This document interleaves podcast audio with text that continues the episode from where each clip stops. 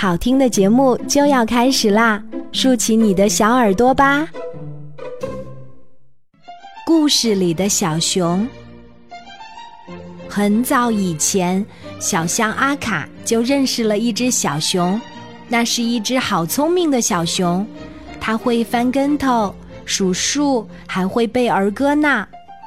不过阿卡一次也没有跟小熊玩过，因为那是故事里的熊，故事里的熊是不能走到故事外面来的。一天，象爸爸去森林图书馆借书，阿卡也跟着去了。图书馆里的书真多呀！突然，阿卡被一本名字长长的书吸引住了。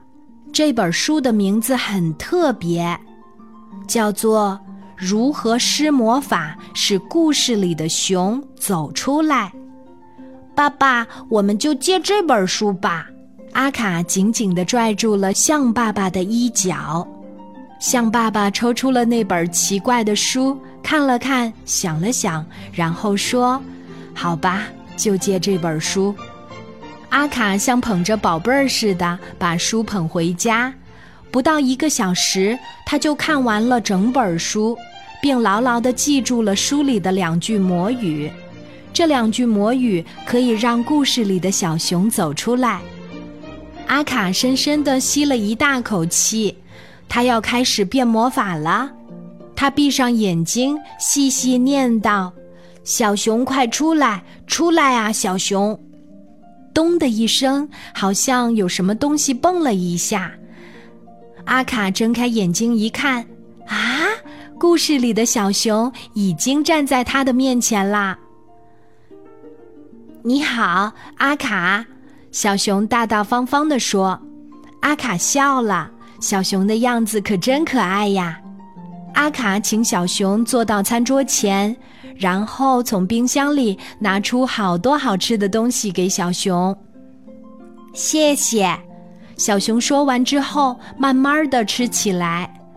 好有礼貌的小熊呀！小熊吃完了，擦擦嘴，和阿卡一起坐在沙发上看电视。阿卡说：“小熊，以后你就住在我家里吧。”这可不行。小熊说：“我得回到故事里去，还有别的小朋友在等着我呢。”这个时候，象爸爸推门进来了。爸爸，这就是故事里的小熊。阿卡说。小熊从沙发上站起来，弯腰给象爸爸鞠了个躬。阿卡再见，叔叔再见。时间不早了，我要回到故事里去了。然后嗖的一下，小熊不见了。爸爸，你瞧，故事里的小熊多乖呀！我们已经成为好朋友啦。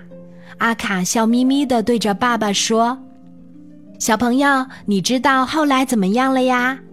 后来呀。”故事里的小熊常常来阿卡家做客，阿卡还把小熊介绍给了其他的小伙伴呢。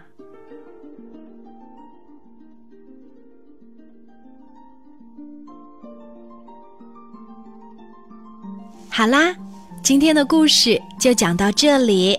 我是你的好朋友晚安妈妈，记得给晚安妈妈留言，小宝贝，睡吧。晚安。